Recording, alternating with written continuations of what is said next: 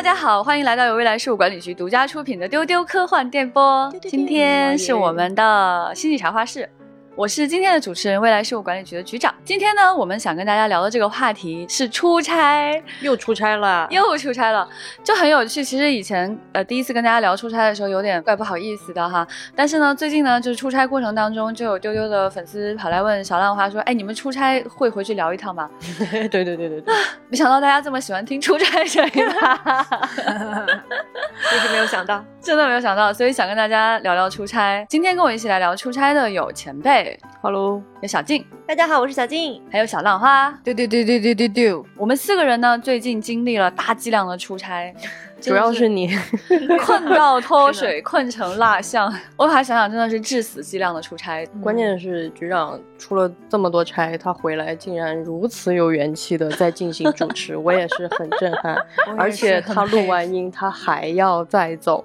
对，我等一下就要拖着箱子去机场了 啊！我想拥有锦旗，安排乘坐，上面写四个大字：天道酬勤。我去，来跟大家讲讲我们最近出差流水账的事情啊。首先呢，我们就是来到了上海，去上海出差的有我和老千，还有小浪花和前辈，还有老易。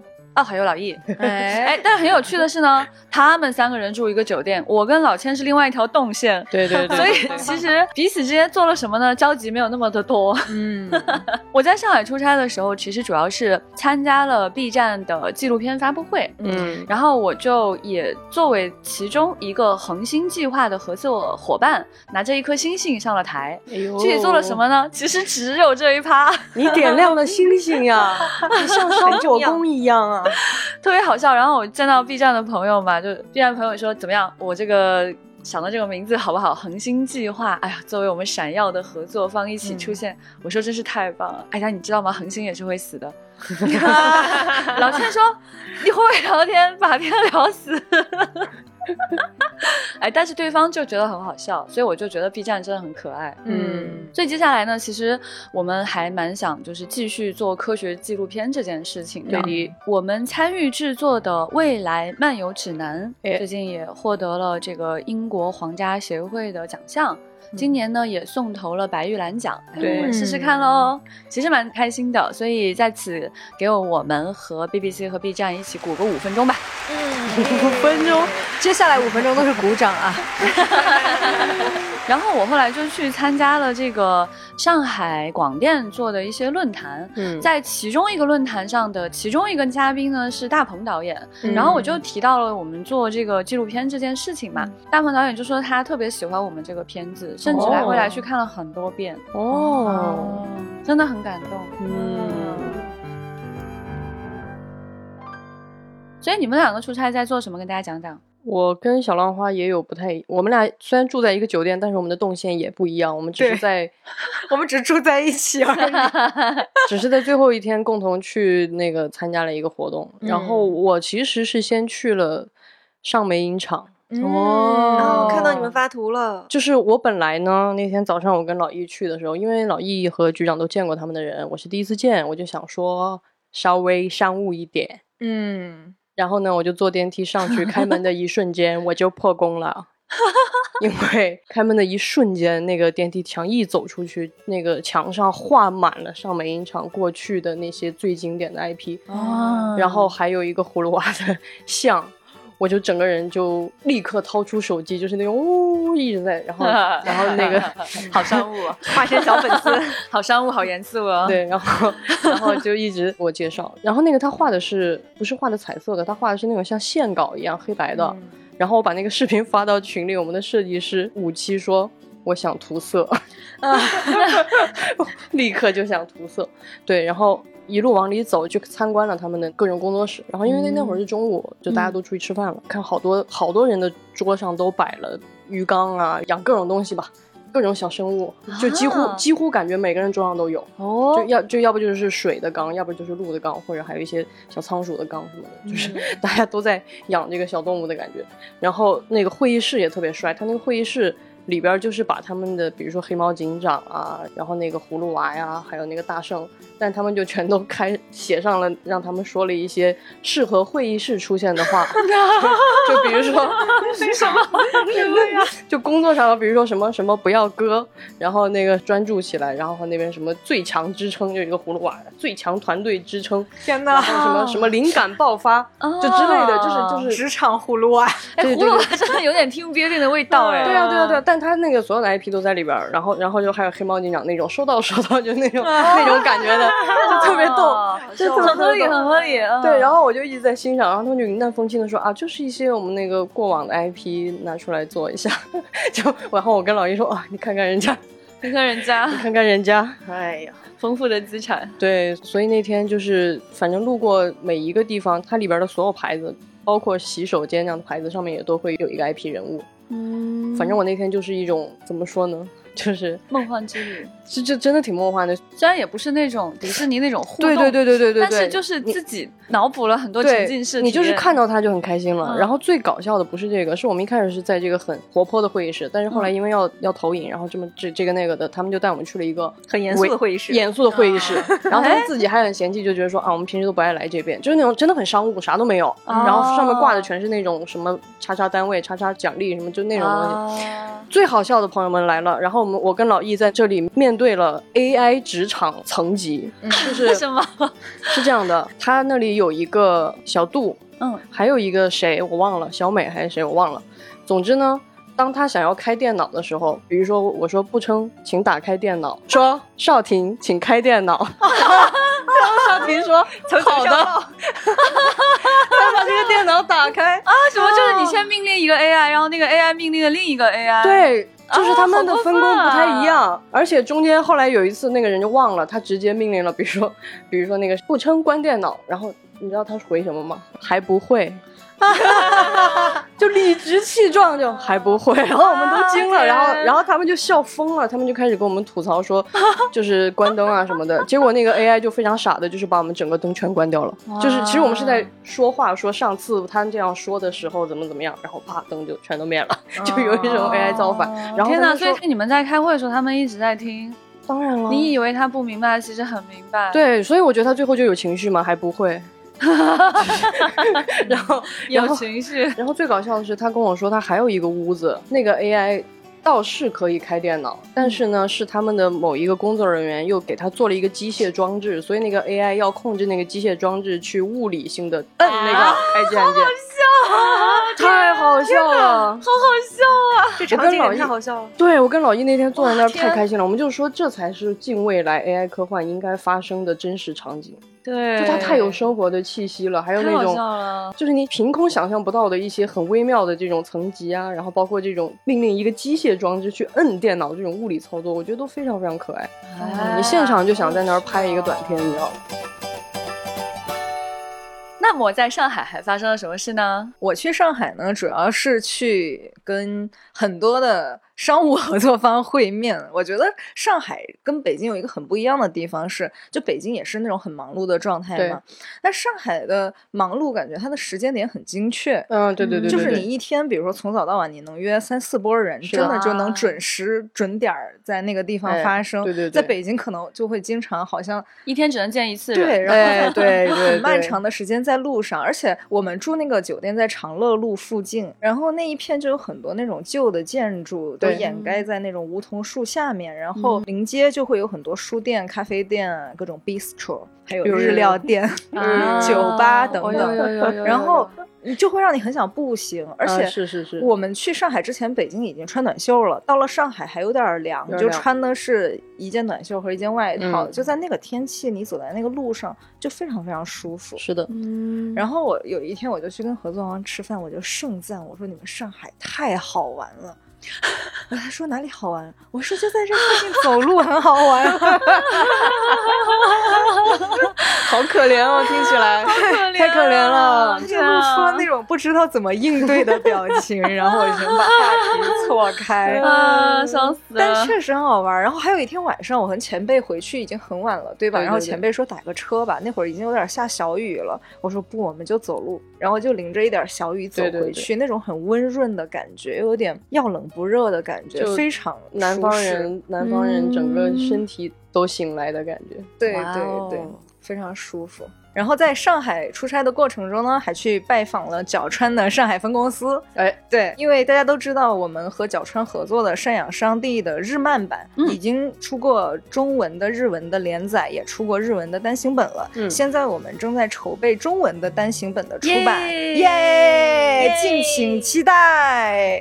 以及对，以及我们和角川接下来还会有好几部日漫的改编，已经在流程中了。所以接下来大家会看到很多的漫画，哎，嗯，好，鼓掌，鼓掌。好，这次上海出差的过程中呢，老千真的是非常的开心。老千就是很久没有出门，坐飞机都很紧张，就觉得害怕自己坐飞机都觉得不会坐了，不会坐了，然后就一直问郭姐问题。郭姐说：“你去机场再问吧，你问题太多了。”哎呀，太好笑！他一路就是看什么都高兴，看什么都高兴。是。然后我们在发布会的。旁边找到一个这个鸟屋书店，进去之后老千一直在赞叹，一直在赞叹，一直在赞叹，然后还要给我拍各种美照。他就跟我讲说，那个亚洲人拍照就很认真嘛。我说真的有点受不了了。模特说受不了了，受不了了。最后一天的晚上还有一点点时间，我就搜到了一个商场，是一个日本商场叫拉拉 Port，然后它门口有一个巨大的高达。哦，我就约老千去看，结果老千特别来劲，我要看二次元。对对对对对，这句话好不二次元啊！老千就像一个家长一样，跟着孩子，然后努力的想要融入这个气氛，说出了一些次元啊，对 对对，然后说出一些很老的词汇，然后特别好笑。他说：“你看这个，这要是我看，这不是变形金刚吗？”我说：“那是有点像了，但它是可以开的，就是你经常会可以看到有人说，呃，我想开高达。”结果老千问了一句什么，你知道吗？他说。在哪儿？我说啊，我说在哪儿看见这句话？我说 这是网上啊，冲浪的时候。哇，你你俩这段对话真的非常就是就是次元不一样的那种 典型的次元不同的对话。我说什么东西在哪儿？我还以为他问的是在哪儿可以开。对，我以为是在哪儿开。在哪儿看见这句话？他说我怎么从来没有看到过？在因特网上。原来老千一直以为高达是外星人吗？我不知道他怎么想的，但是我觉得 确实不是一个次元的。哦，这样。嗯。哎呀，我真的在高达那边，他帮我拍照片，拍到我要崩溃了，再次崩溃。他说：“你不要走，你在这边，你这样走，你站在这儿，你那样走，你这样站，你转过去，然后这个角度。” 我跟你说，我真的拍了一百张我跟高达的合影。哎呀，没有看出号机吗？对，出号机因为不在同一个地方，其实非常非常的远。初号机以前看过了，这次看一眼高达，哎，但是初号机比它大一些啊。就是这这这个 IP 在老菊心里孰轻孰重，已经在这个 嗯只言片语间已经对。而且我这两次去看这两个东西啊，就发现非常有意思。嗯，就是有很多人是站在远远的地方拍照。嗯，就是他们不会走过去，怕打扰到别人。哦，然后非常远的那种，嗯，就是很有礼貌的，然后又觉得对这个 IP 特别的敬畏，嗯，不敢靠近的感觉。By the way，我突然突然想起来了，就是我老千跟局长刚到上海那一天，我们去吃了一家非常。棒的，在上海的贵州菜推荐给大家。那家店叫毛辣果，嗯，毛辣果是贵州话里面西红柿的意思哦，就是毛巾的毛，辣辣椒的辣，毛辣果啊。大家有兴趣的话可以水果的果，对，大家有兴趣可以去尝一下，真的很好吃。它下面是酒吧，然后上面是贵州菜，然后在周围还是那种树林环绕的。对，在坐在露台，那个树枝高高的都压过来了。唉，我怎么没吃？你不在，你没在哦哦哦，你后来才到的。哦哦 我就知道他要受伤害，我就知道你开始说的时候，我就知道他要说他怎么不在。哎呦，可是我带你去喝酒了呀。嗯，谢谢你。哎呀，那么随着时间的推移，我们就来到了星云奖，耶！时间的推移 真的是流水账呀！时空大震撼。今年的星云奖呢，在四川广汉召开。对，哎，它就隔壁就是三星堆博物馆。嗯，那一起去这一趴的呢，有小浪花、小静和我。那这次参加星云奖呢，我跟小浪花真是参加太多届了，小浪花都得了七七星连珠奖。这个以后有十星连珠，你还能得？我跟你讲啊，我其实已经参加十四届了。哎呀，那你这个都两应该给我再给我一个，对啊，应该再给你一个两。但是不太一样的是呢，小静是第一次参加，所以我想先听小静来分享一下，哎，她是什么感觉？我是第一次实体到那个星云奖的现场，就非常的震惊。他比我想象的要气派很多，气派，气派啊！就先说那个酒店吧，就那个酒店就很气派，就看起来就是一个那种度假村的那种感觉，嗯嗯，有很多那种亭台楼阁，然后有小河，然后整个的那个感觉就让人感觉很舒服，就不像是在四川，可能就有点像那种江浙的那种感觉。那天严峰老师就说这个四川园林非常好看，嗯啊，见识到了四川园林，然后进去呢。就是那个会场，那个过一个小桥，就是那个呃，整个就进去那个会场。首先就是一个长长的红毯，然后我就震惊了，我说啊，要从这里走过去吗。对对对对对，大家这两天可能也有在网上关注到星云奖的那个，呃，我们这三位去的同事都走了红毯，可以说是非常美、非常帅了。不用看，不用看，嗯。让就再也不想拍照了，就是所有镜头都给我离开。然后走完那个红毯呢，就到了那个正式的会场，就是一个巨大的屏幕，然后一片巨大的草地，嗯，然后就感觉哦，这个活动就是。这真的只能用气派来形容。哇！然后还有一点很开心的，就是很多科幻圈的朋友，就虽然是网友，就在网上经常聊天，然后聊的也非常的开心。但这回就是第一次见面，嗯，对，有网友大聚会的感觉。对，嗯，我觉得小静是有 get 到那个科幻聚会的精髓。嗯，其实颁奖典礼什么的，是极个别人才会得金奖嘛，嗯，他会喜悦。但是其他所有人来参加这个活动是为什么呢？真的是见一下老朋友，尤其是星云奖不是未来局主办的，所以就更有空去跟老朋友玩一下。对对对对对，就是如果说这个活动是我们主办的，我们就灰头土脸，然后挂着工作牌，拿着对讲机。对对对对对对对对。然后你看到我脸上都是一些很严肃、大崩溃的那种状态，疲惫，疲惫。哎呀，但是。这次去参加别人做的活动，就可以爱自己打扮的美美的，就 脸上洋溢着轻松的笑容，而且呢，每个人都好快乐，这样的一种状态，嗯，还蛮喜欢参加别人办的活动的。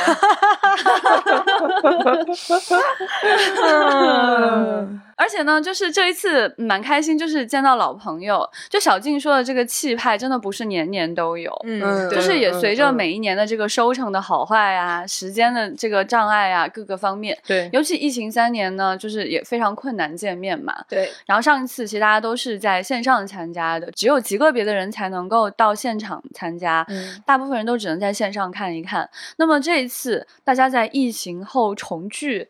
那种啊，见到老朋友的那种欣慰跟喜悦哈，真的是。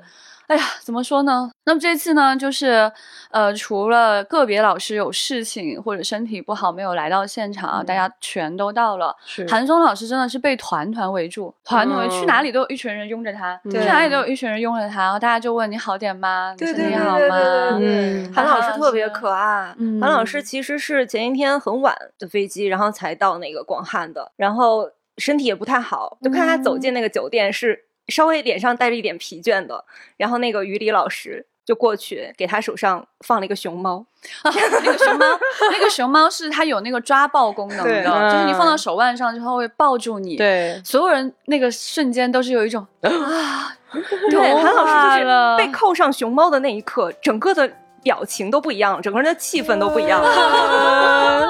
然后他保持着那个开心的状态，就整个全程。然后那个熊猫就一直在他手上，因为他上台了很多次嘛。对，我就听到我后面的人一直在问：“哎，那个是韩老师吗？韩老师手上那个是什么？那是熊猫吗？为什么要带着熊猫上台？”对他完全不在意，他他到任何场合去做任何事，他都要带着那个熊猫。对，然后因为那个熊猫是我们以前新华社老同事送的嘛，就他也给了我一个，就有很多人追着我要用一下那个熊猫抱在手上的感觉。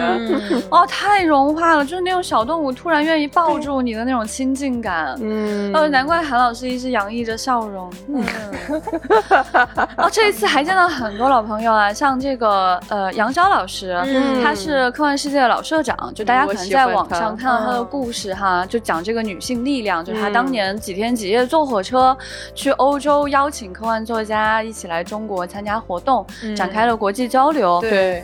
嗯，他现在年纪其实挺大了，就头发都是花白的。他穿了一个非常优雅的旗袍，外面披了一个镂空的披肩。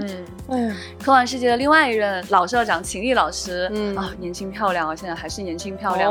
穿了一个黑色的旗袍，就搀着杨潇，他们俩走路哇，我跟你讲，真的是一道风景，真的美轮美奂，看的人心里都融化了。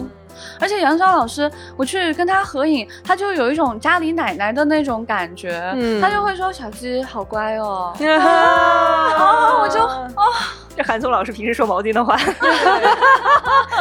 对对对，四川的长辈他对呃后辈表达喜爱，他就会说好乖。对，这个乖不是那种觉得有乖巧，对对对，他会他其实有一种你很可爱的这种表达，嗯，就是喜欢你的意思嘛。对对对对对，而且我当时颁奖典礼的全程啊。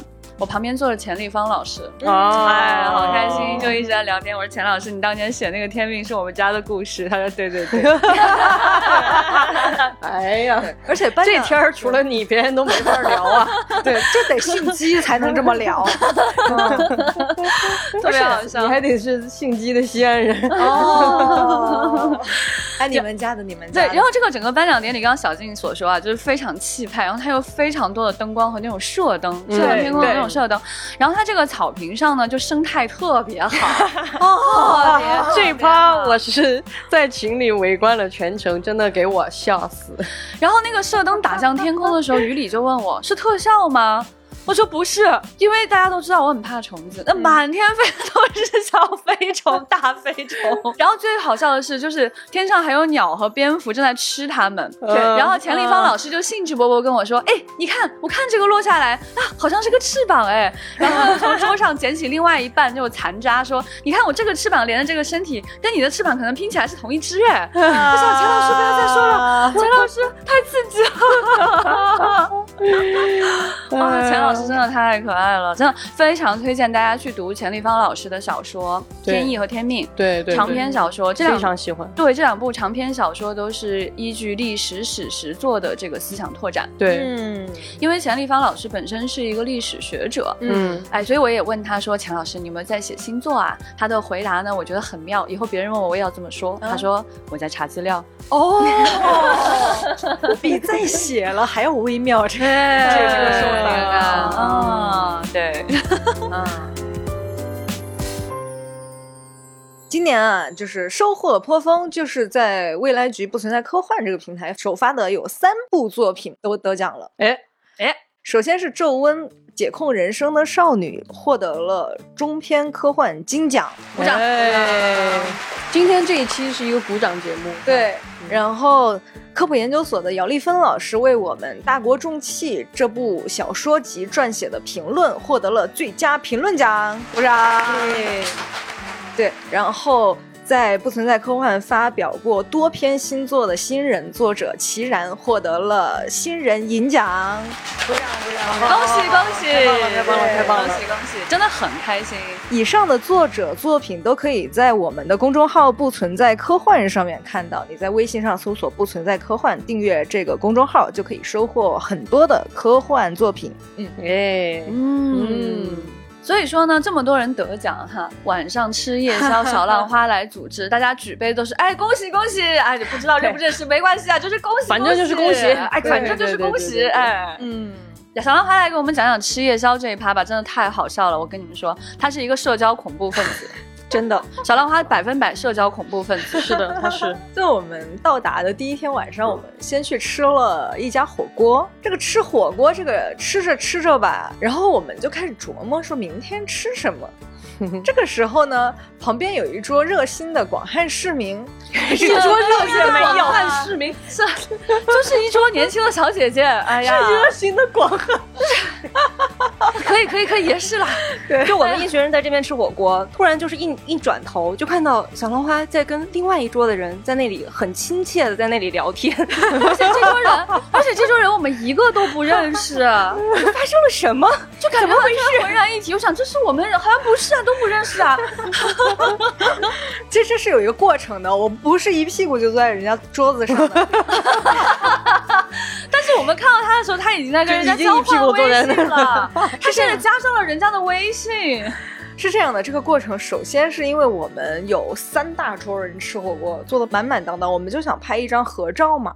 我们本来是想去叫那个火锅店的老板帮我们拍，然后这桌热心的小姐姐站起来说：“我帮你们拍，我拍的好。”然后就过来 拿走了我的手机，都好爱拍照，对，拿走了我的手机，拍拍拍，各种角度拍完了之后说。怎么样，好不好看？不好看，还可以再拍。好热情。然后呢，然后大家就继续吃，吃着吃着呢，我们就不知道为什么就走向了彼此，开始寒暄。不知道为什么，对，他就说：“哎，你们是哪个公司的呀？你们是干嘛的？”就是他以为我们可能是什么团建、团建之类的，很像团建。我们这这几天都遇到了这种疑问。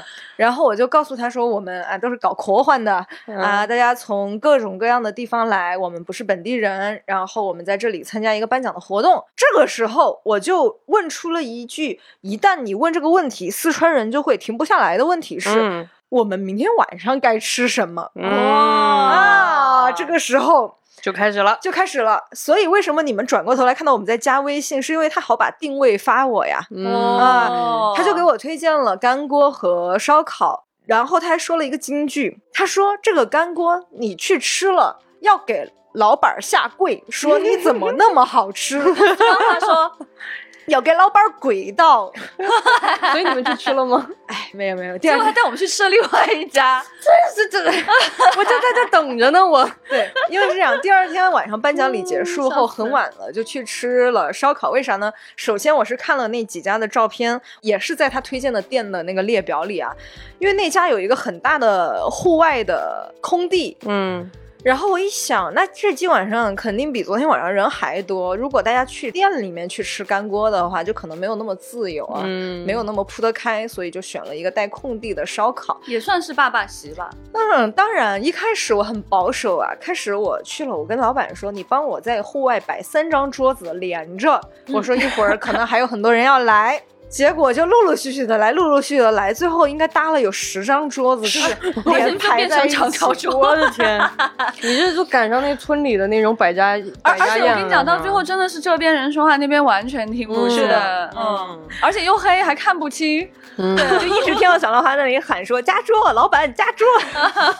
”太热闹了，就是所有人都要来吃，是。啊，真的好好吃啊，真的很好，太好吃了。就是老板就一直说：“哎呀，我们。”这里最多能接待二十个人，你们人太多了，二十个人烤不完。我的天！而且这个烧烤店的老板也是问你们是来团建吗？后来我们就不解释了，我们说对，我们是团建。的确嘛，科幻团建嘛。对。然后这个时候呢，在这个中途，因为我们人太多了，最后坐了可能有四五十个人，然后上菜就比较慢。这个时候，我的老板呢，他就去想想去帮烧烤店的老板烤烧烤。老板，我来帮你烤。烤嘛，然后局长就过去很热心的说：“我考的特别好，我来帮你考吧。”然后就看到老板又想拒绝，然后又有点不好意思，就说：“哎呀，你坐下嘛，你坐下嘛。”特别好笑。我说：“我帮你考嘛，你是不是来不及考？哎，你你坐嘛，你坐嘛。”我说：“我考的可好了。”哎，你坐吧，你坐吧。哎，不用不用。我觉得他很怕我砸他招牌吧？当然，对啊，对啊。你走吧，你怎么能 瞎上手呢？哎，这个过程真的很愉快。就是说，我们只去了三个人嘛，然后其他人都是就是圈里的编辑啊、作者啊。这次还来了很多年轻人，是新的这个学者，对，他们来自各个大学。我当时有一丝沧桑感闪过，就是我们的这个同龄的伙伴都当上大学老师。之后，这些学生都说啊，我是谁谁谁的学生啊，对对对对对，就有一种长辈啊，好好好，你是那谁谁谁学生，我们都是您的员工，就是说啊，这个愉快的感觉很难形容。嗯，是的，是的，就是平时大家也不太见面，然后呢，这个文章呢，去年谁写的啥，可能他们也不见得真的看过，但是就是有一种特别美好的气氛在。对，嗯，比较中年的朋友在一起聊的，甚至是他们生活的鸡毛蒜皮。嗯嗯，呃，年轻的朋友聚在一起就会聊这个短片的发表啊，长片的发表啊，长片的那个结构啊、构架啊这些东西。对，就我就觉得非常有气氛，非常非常可爱。我们中国科幻最大的优势就是年轻。哎呀，接下来就来到了非常喜欢的一趴。嗯，哎，我们在金鹰奖组委会的安排下去参观了三星堆博物馆，太喜欢了，喜欢喜欢喜欢喜欢。就三星堆，在很多的那个网上我也看了很多的图，但是我这回亲眼的、近距离的看到这些文物，还是感觉非常非常的震撼。就包括那个很大的那个人像，就人头像，然后还有一些金面具。它有一个特别巨大的一个青铜的树，然后那个树上面每一个那个树枝上面都有一只小鸟。哇哦！就是整个那个三星堆文物就很以前就有人传说说它是外星人建的，然后你近距离看了以后，你就特别能够感受到就是为什么人会有这样的感觉。嗯，因为它对于人还有兽，包括鸟啊之类的这种东西，它的抽象不是说跟中国的文物不一样，是跟全世界的文物都不一样。嗯，我跟小浪花就一直在那说，就很想知道到底是什么样的文明，就是它怎么。在我们整个的这个中华文明里面的定位是什么？嗯，然后我们两个就回来搜了好多的书，然后一直在交流，说我们是不是应该看点纪录片，是不是应该再看点什么书？然后吃饭的时候还在问那个一些学者，然后说我们应该看一些什么样的一个书才能够更多的了解这个三星堆的历史？嗯，然后那边的学者就说，嗯，我觉得你们还是多看点论文吧。嗯，因为它确实是在一个发掘的过程中。就后面还会有一些新的发现，嗯，所以现在可能没有一些特别多的定论，对，嗯，有意思。这个跟我们通常了解的，就是一些古代文化都很不一样。就首先它是没有我们认为的那种文字的记录的，嗯，这个就给你怎么去描绘这段历史留下了特别巨大的想象空间。嗯，其次是它的审美也好，包括说它的一些工艺也好、材质也好，也跟我们通常熟知的一些古代文化差别巨大，所以就非常非常想知道它究竟是哪儿来的，它后来又到哪儿去了。但是无论你在现场。问导游也好，或者是你现在去查资料也好，都很少能给你一个很明确的答案。我觉得这是三星堆文化就是特别特别吸引我的一个地方。在这里呢，也推荐一部关于三星堆的纪录片，是在 B 站上有放映的，叫《不止考古：我与三星堆》。我觉得我这次去看三星堆，获得了一个新知。嗯，哎，以前的话呢，就讲说这个古蜀文明它是在盆地当中，哎，包括蜀道难这样的一个困难的存在，就会认为说蜀地的文明是封闭的，嗯，是自洽的，但是与外界的交流是极少的，是我们非常不了解的一个存在。但是这次去看呢，就发现说它有一些文物是与外界有交流的，嗯，对，有一些东西是跟外界一模一样的，也就是说当时是有这种物物交换的这种情况存在的，这就变得非常非常。有趣，我就像小静所说，像我们周朝当年那些东西啊。你们家的周朝，哎呀，我们陕西西安确实是十三朝古都，所以你在陕西的历史博物馆里面，你可以看到大量的文物。确实，在这些文物当中，它的这种高度抽象是比较少见的。嗯，那你在三星堆里面看到的这种抽象、这种几何化，让你觉得非常非常着迷。嗯，包括像它那个非常神秘的这个丽人，就是高大的这个青铜丽人，也作为它的镇馆之宝之一吧。你会觉得它的线条简直像是三 D 打印。对对。就是那种初学建模三年，就是就是它的那种高度几何化的线条，令你觉得非常非常的着迷。然后呢，它的这些部件会有一些缺失，它这个手圈起来的部分到底是拿着什么样的一种东西，以及说走到他脑后就会看到有几个洞，嗯，然后姚海军老师过来就指着说：“嘿，脑机接口。”啊，对对对对对，我 看到那个第一反应也是。小浪花其实，在另外一条游览路线当中，他也看到，他也说，这不是脑机接口吗？所以你看，我们今天对这个事情的理解就变得不太一样。对，那之所以我们为什么敢这么放肆随便乱说呢？就是因为没找到文字。对的，太有趣了。整个这个过程啊，我是跟大刘和严峰在走。本来想跟韩老师走，他总是躲开，他想一个人逛逛。然后这个逛的过程当中，我们三个人就一直在聊为什么没有发现文字这件事情，非常有趣。还跑去问导游，导游说。一度是有挖掘出来，就是动物蛋白，判断应该是丝绸，但是丝绸当中还有朱砂，就判断说上面可能写了画了东西，是不是有字？但是今天就已经散落了。嗯嗯，而且呢，这个三星堆的挖掘到目前为止是进行了千分之二，也就是说还是很有可能挖掘出文字的。但是你刘叔表示不信，刘叔说怎么可能这个地方有文字，那边没有文字呢？那现在已经挖掘出了大量的东西，里面是没有字，是为什么？尤其是比较有趣的是。你可以在上面看到非常复杂的花纹，嗯，对，很多花纹也是有含义的，对吧？有鱼，有鸟，有王冠，有剑，等等等等，有一些就是漂亮的花纹。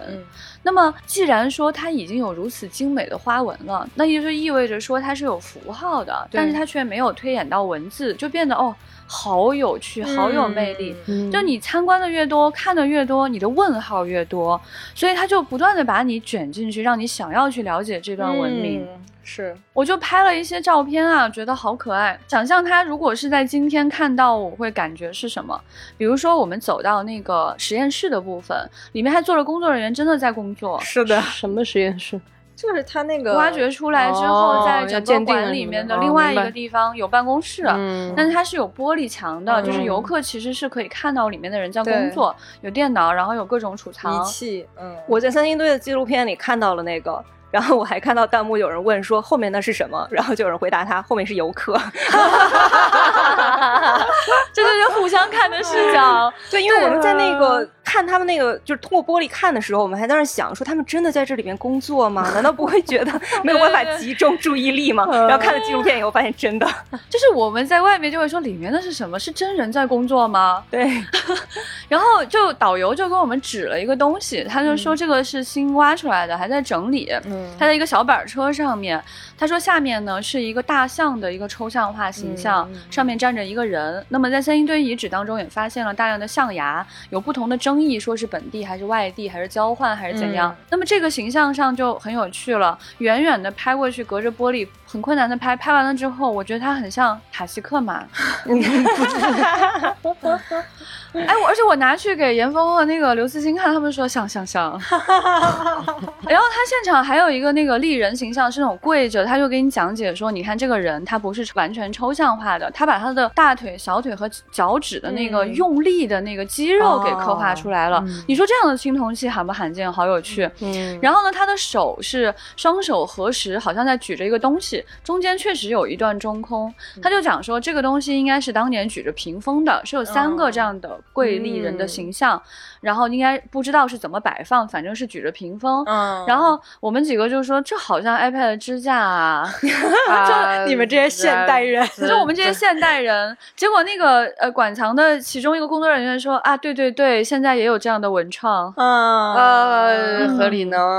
所以在整个这个游览过程当中，他创造了非常多的谜题，而他创造了非常多非常美的一个形象，就非常非常推荐喜欢写科幻。的喜欢想象的人去这里看，你自己能脑补出一部大戏。是的，哎，很遗憾错过了。七月二十八号，他们的第二个馆将会开业。这段时间他们在歇业，在整理自己的这些藏品。我非常推荐大家一定要去看。是的，走，因为。这个二期更推荐的原因是，原来的那个第一期它有几千件文物嘛，二期有一万八千多件，所以你如果在七月份之后再去看，就是把新馆旧馆一起看的话，你会看到数倍于我们今天看的文物。Nice，好的，预定。参观完三星堆之后呢，我们下一个行程就是小静要回北京，我跟局长要去成都。中午午饭之后就有一个小时时间，我就想这一个小时时间应该做点什么才不枉回来四川一趟呢？喝茶。对，那个酒店就刚才说的，它是亭台楼阁的嘛，它就有很多那种树林子里面的空地，然后是可以喝茶的。嗯，然后我就跟小静说，走，我们去喝爸爸茶。然后我就带着小静，而且一定要点竹叶青。虽然我对茶叶没有研究啊，但是你都来这儿了，对，你就点竹叶青就好了。没错，我们就坐在那个空地上，就发了一会儿呆，喝了一会儿热茶，然后觉得啊，那这个行程就。让我圆满满意了，对，因为之前在丢丢里很多次听小浪花说那个爸爸茶是多么巴适的一个东西，然后我就特别好奇，我说到底是一个什么样的一个感觉？然后那会儿就有大概一两个小时的时间，然后李不成就说：“走，一定让你们喝上爸爸茶。”好有导游感。然后他就带我来到了一片就是那种空地嘛，然后我就说：“我说这个地方如果旁边没有水的话，他也可以叫爸爸吗？” 因为爸爸茶的爸是那个河河坝的那个坝，嗯，我一直以为就是一定要临是在对是水边的空地叫爸爸，然后李不成就跟我说不是的，对，只要是空地就叫爸爸。我觉得对四川的了解又深了一步，它就是个方言，形容一一块空地。广大的空地院坝，其实比较像院坝那个感觉的意思，是是是是。然后我们就坐在那片空地上，喝着竹叶青，然后有那种跟北京不一样的鸟在叫，跟北京不一样的鸟在叫，说方言的鸟对吧？然后我就说，这些这些鸟都好婉转呀。然后他们说，他们说是不是有点像四川话？你看四川的鸟叫的像四川话一样婉转。是是。对，四川话真的很像唱歌，很像音乐。是。呃，我就觉得这个酒店最大的特色就是鸟叫。我每天早上吵醒我的是鸟叫，嗯，但是你醒来之后不会生气，因为它叫的太好听了，太漂亮了，对对对对。所以就非常理解，就是为什么三星堆的这个文物当中有大量鸟的图案，包括它那个神树上面为什么都站着鸟，它很有理由向这样的鸟进行崇拜、喜欢。对，而且三星堆的文物的那个鸟，它都不是我们理解的那种可爱的鸟。它都是非常威严的、严肃的鸟，嗯，严肃的鸟。好的，好的。就是虽然它叫声很婉转，但它在探讨非常严肃的事情。是的，嗯，这不就是科幻吗？哦，还能绕到这儿呢。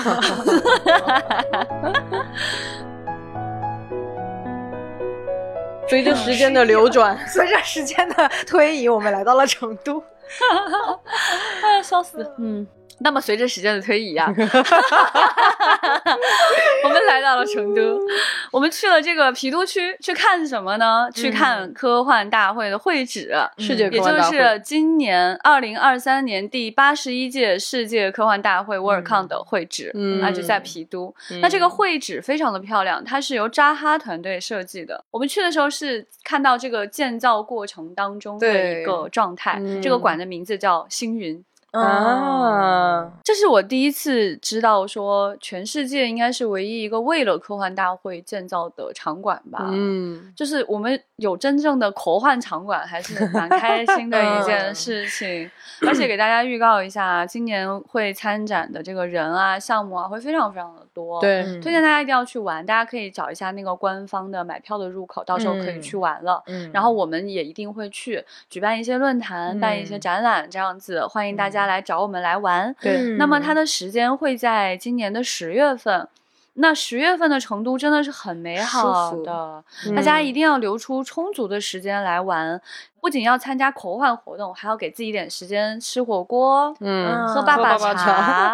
哎，要得，嗯哎，对，过来学了几句四川话。今年很有可能还要经常去四川啊，所以真的很开心。那么我们也在四川发现了一个新的根据地，嗯，哎，跟大家隆重推荐这家书店，叫做浮于野，漂浮的浮，于是的于，野外的野。你被我带到坑里了，你就 形容一下这个很美的意象不好吗？在在组词组出来的感觉，在野地当中突然漂浮了起来的感觉。哦，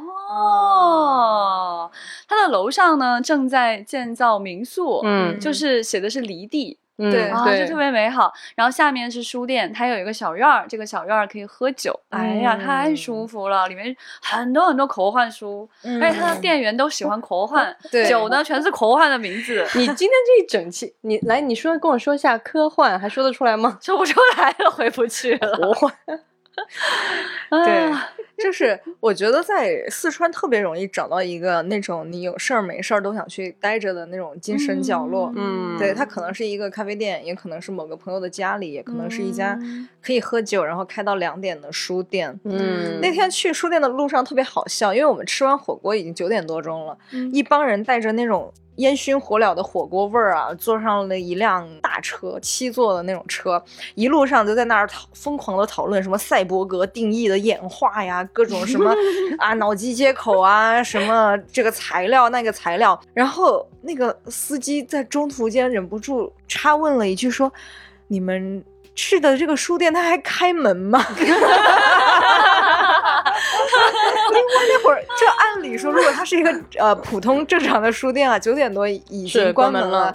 但是福宇也其实是会开到两点的。对对，就我们就想，司机师傅该不会觉得你们好怪哦？吃完火锅去看书，对，就这帮人好像又在讨论一些是有一些文化的东西，但是又听不太懂。然后他要在晚上去看书，好乖的一群人啊，好奇怪啊！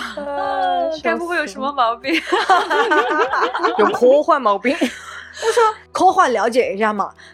好吧，好吧，主要是福宇野这家店里面的几位好朋友关系很好。前段时间大家可能听到过那个惊奇电台跟丢丢的联动，对，哎，里面这位消暑老师 现在就在福宇野工作。对对对，他这个店员里面，其中另一位呢也是一位大 V，他的身份即将揭晓，会 你们去找他。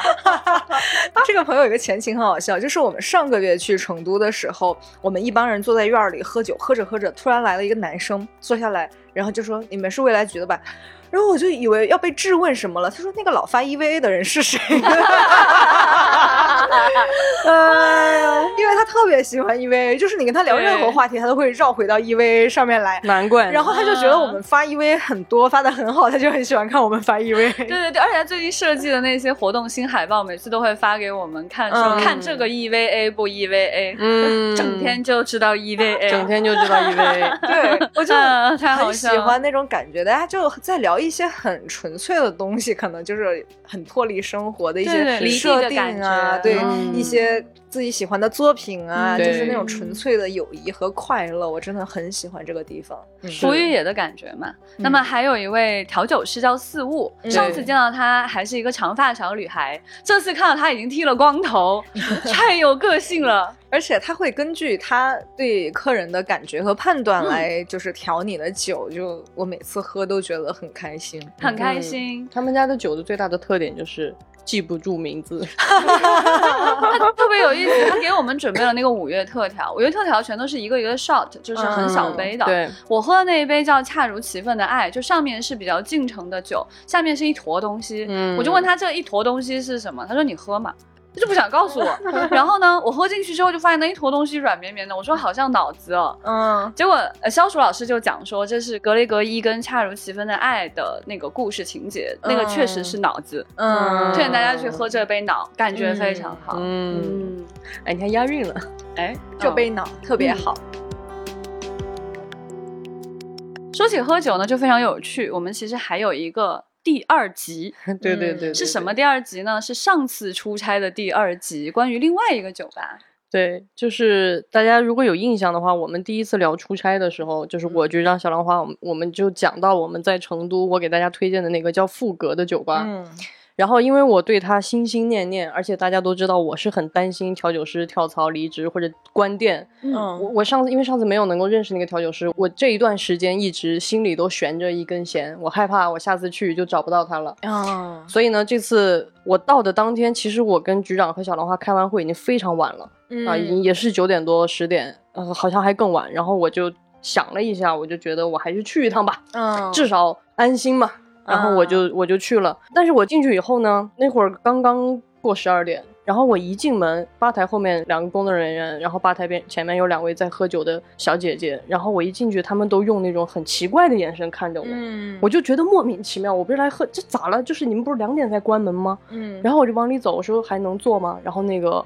后边那个调酒师就很不好意思来说，他说不好意思，我们这里要停电了。它不是一个单独的店面，它在一个像那种大楼的一层之类的。他就说他这一片的那个物业要停电。然后我说就没有停啊，什么时候停？他说十二点。然后我一看表，已经十二点多了。然后我说那还能做吗？他就说不好意思，做不了。我当场就要发飙，我就要坐地撒泼。我不要，我就要喝。然后我冷静了一下，我就跟他讲，我说我是来出差的，我说我来你们家喝过一次，上次带朋友非常喜欢，所以我今天过来。我说我过两天可能就走了，我就没有时间了。然后呢，他听我说了一会儿，然后他就觉得也挺真诚，挺不好意思的，说那好好好，我赶紧现在立刻再给你做一杯。然后我就点了上次有木姜子的那个，因为我已经来不及看菜单了，我就随便就这样就就点了一杯那个。然后我就随便提了一句，我说之前我们还专门那个在播客里提过你们。嗯然后他一抬头。啊，就是你们做的节目啊，就是你们做的博客呀！我一听我就说，嗯，知道啊，什么意思？我说真的有人来，因为这个播客推荐来你们酒吧吗？他说有啊有啊有啊，很多啊！哇，我当时就觉得不会吧，我们哎真的有，很大节目。对，然后，然后他就说有啊，他说那个好多人来，他说还有一对夫妻当时从上海来成都旅游，还专门过来，然后点了你们说的那几杯，他说是不是有什么夏夜晚风什么的？我说对对对，有有有。然后他说他们喝完以后就说跟你们节目里描述的一模一样啊，我感觉隔空和听众共鸣到了啊！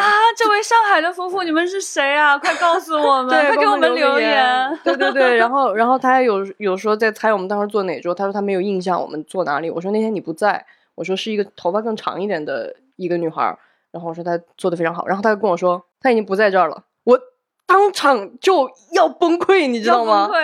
我太崩溃了，就是我那一晚上就是连续在 跌宕在跌宕起伏。他说他已经不在这儿，我说啊，我说为什么？他他说的啊，他就他去做咖啡师了。可能不想上晚班了，就跑去上白班了。然后我就特别失望，因为那个时候酒还没有拿上来，我就说啊，我就是我，我心里想要完蛋。对，因为我就跟他讲，我说我是喜欢追调酒师的，什么什么什么的。然后呢，我跟他说了半天，因为我当时情绪有点崩溃，他可能感觉到了，然后他就带着那种有点不好意思，因为她是一个挺害羞的一个女孩，他就。有点害羞的跟我说啊，嗯，那个其实他是我徒弟，师傅你好。然后我当场啊，师傅你好，你好，你好，好。哎呀，然后我就这次就是不能再等，我说咱俩加个微信，笑死了。再次跟大家推荐这个酒吧，富是富语的富，格调的格，对，富格。搜搜英文可能能，嗯嗯，对的。然后然后最好笑的是，我喝到中间那个就真的停电了。然后我们就坐在黑暗中，他就点起了蜡烛，就是电的那种蜡烛。然后那旁边那两个嗯来喝酒的小女孩突然就说：“哎，现在好适合讲鬼故事哦。”然后他就想要开始讲鬼故事。然后我听他们讲了一会儿，我就开始说：“你们有没有看过《古宅老友记》？” 现场给你丢一个，现场安利，笑死！所以那天虽然只喝到一杯酒，但是是一个非常有趣的夜晚。我第一次在停电的黑暗中。喝酒，然后还收获了一个卖安利如此成功的一种反馈，对，所以所以这期节目我之后也会发给他的。啊，好的。然后前辈还说他跟人家提到科幻，啊，对对对对对，因为因为我当时在跟那个酒保在聊天嘛，然后我就说什么呃科幻的博客，然后边上那个姑娘说哦科幻，然后我说对啊，我说我说你看科幻吗？他说，然后他停了一下说。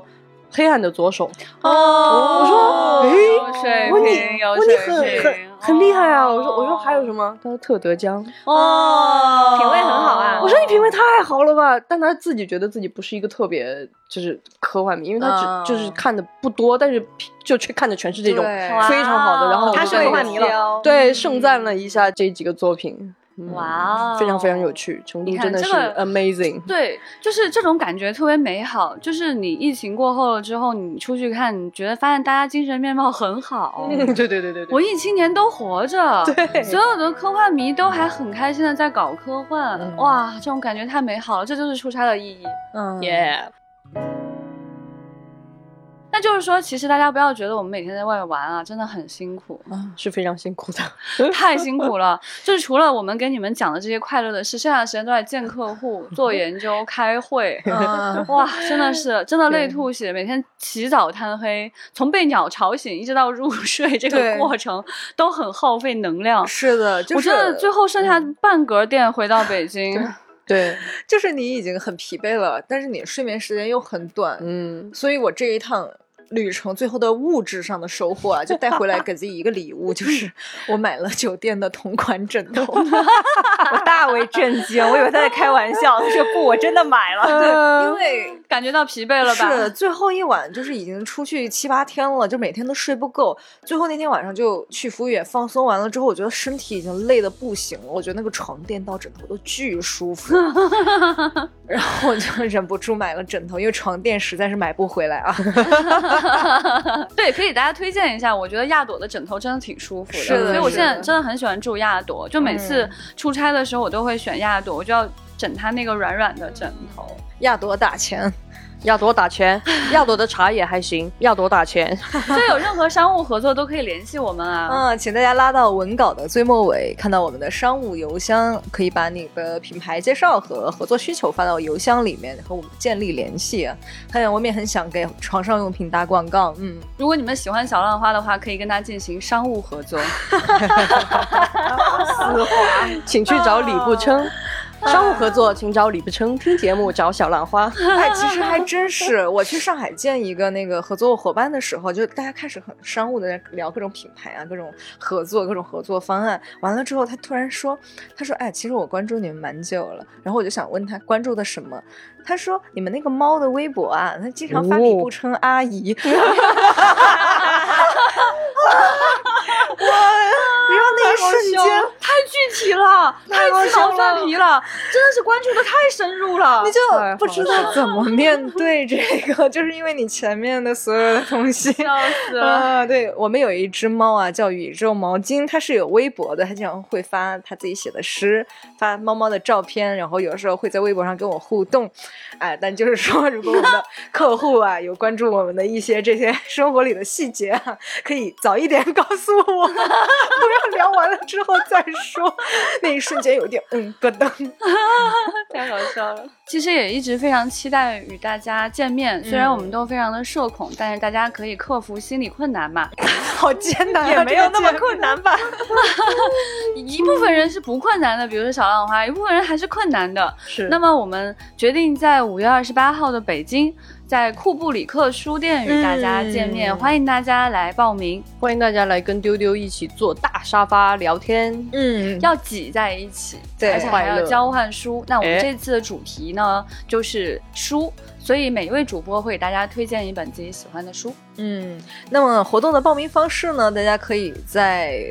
文稿里面找到报名链接，也可以在微信上加未来局接待员的微信 f a a 零五零四，然后加入丢丢科幻电波的听众群，就可以随时随地的获取我们的活动信息。而且啊，库布里克书店真的有一个大沙发，对对对，是真的，我们不是在形容。是的，我好向往啊！我就特别想说，就最后所有的人，就所有的听众，大家就是挤在一起拍张，对我们一起坐在那个大沙发上，一起丢。《三体：引力之外》沉浸式科幻体验已经开票了，体验地点是上海西岸凤巢 AI Plaza，在全平台搜索“引力之外”即可购票。更多的空间解析、玩法亮点，请关注未来局科幻办和丢丢科幻电波，不错过任何登舰信息。我和前辈已经去登过舰啦。对，那今天的节目就是这样，欢迎大家在各个平台给我们留言。拜拜，拜拜，拜拜，拜拜。